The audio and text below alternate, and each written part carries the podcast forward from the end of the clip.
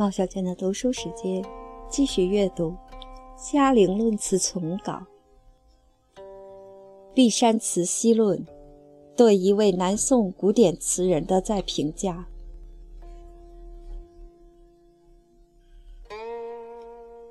可见，他们虽然推赏碧山词，模仿碧山词，然而却实在又并不以碧山词为最高之成就。其所以然者，主要实在因为碧山词用心太过，有伤自然真率之美。其用字、用典、句构、章法和托意，都安排的极有层次和法度。此种安排层次，虽然有便于做初学之导引，可是，如果就诗歌中感发之力量这种重要的质素而言，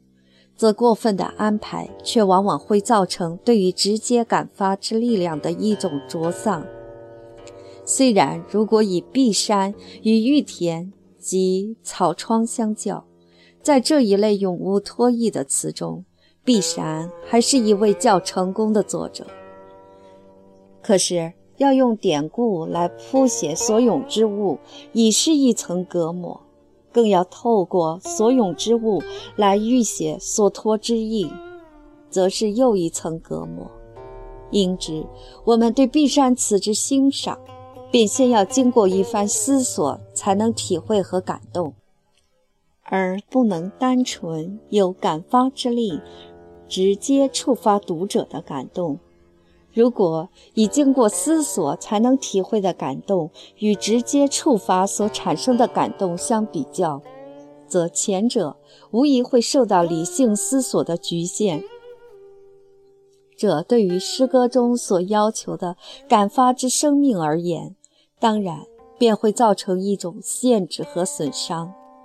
因此，周记便也曾在《宋四家词选》。目录序论中批评碧山词说：“为归咎太分明，反复读之有水清无鱼之恨。”这几句话实在道出了碧山词的一个最大的缺点，这是欣赏和批评碧山词的人所绝不可不知的。其次，我所要补充说明的一点，则是常州派论词。是推推崇碧山，而其主要目的，则是想借碧山词中可以寻求的比兴寄托之意，以推尊此体，而并非完全满足于碧山之成就。因此，他们对学词之主张，乃是自碧山入手，以上追北宋五代之作者。张惠言词选于其所选之五代词人，如温。韦、冯、李诸家及北宋词人如晏、欧诸家，便都曾以寄托之意来解说他们的词。周记演成张惠言之说，也一样推尊温、韦，也一样认为温、韦、晏、欧诸人的抒情小词皆有寄托之意。他们对其中寄托之意的指说，虽然常不免失之于牵强附会，可是这些小词之具有一种极尖锐的感发之力量，足以引起读者多方面的感动和联想，则是确实可以感受得到的。此种效果之形成，主要当是由于这些词人在其精神及思想中，原来就蕴含有一种。尤为深远的情思，而词之参差婉曲的韵律和形式，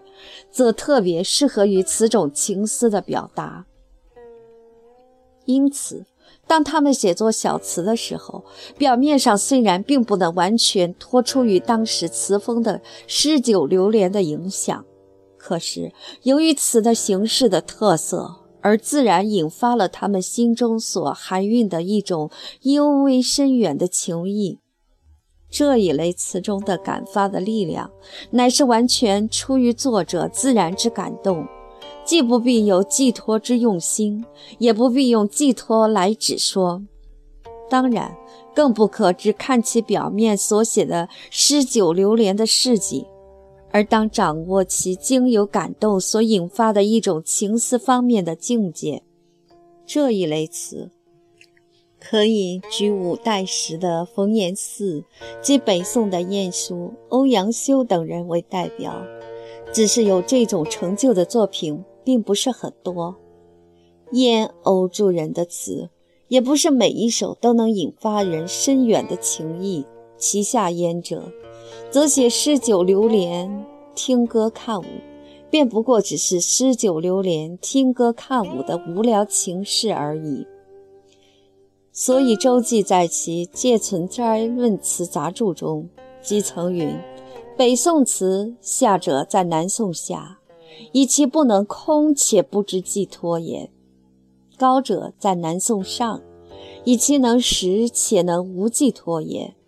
那便因为北宋词之下者写诗酒歌舞，便只是诗酒歌舞，并不能如南宋词之可以有超于表面以外的另一层托意，故曰不能空且不知寄托也。而北宋词之上者，则所写皆为眼前身旁之真实感受，并不必如南宋词之永无用典，更不必居止寄托。却自然可以与读者一种情意深远的联想，故曰能识且能无寄托也。自若王遗孙之《碧山词》，则盖周记所谓“下不犯北宋拙劣之病，高不到北宋浑寒之意者”。所以《碧山词》之章法层次、用字造句，虽被周记认为是入门皆必。却绝不是最高的造诣，此中的道理当然也是论碧山词的人所不可不知的。总之，词这种文学体式，在五代、两宋之士大夫的奢侈淫靡的生活中，既曾经养成了一种不健全的写作风气，因此。除了被世人目为变革的感慨激昂之作品，其忠义奋发之情谊容易为现代读者所接受而肯定其价值以外，对于旧传统所认为正格的一些柔婉颓靡的作品，究竟应当采取怎样的态度来对待？当然，就是极值得讨论的一项问题。如果我们因其表面所写的不健全的内容，便把大多数的词人及其作品都一概加以否定，那便不免会造成我们古典文学遗产中的一项重大损失；而如果不加分辨的一概予以接受，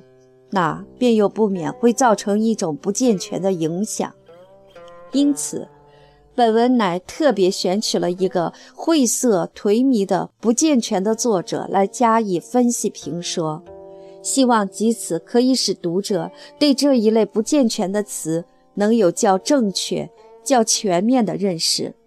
可以透过作者写词之历史背景及影响其评价的批评者的历史背景，有一种通古今而观之的公允的看法。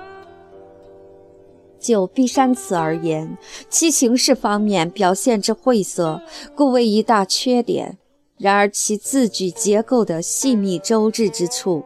则也未尝不有异常之可取。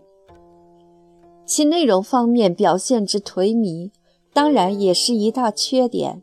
然而其哀悼南宋父王的一份国家民族的感情，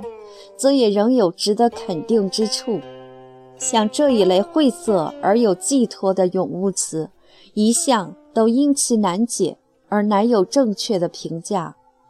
但愿本文的研讨可以对这一方面提供一点小小的帮助。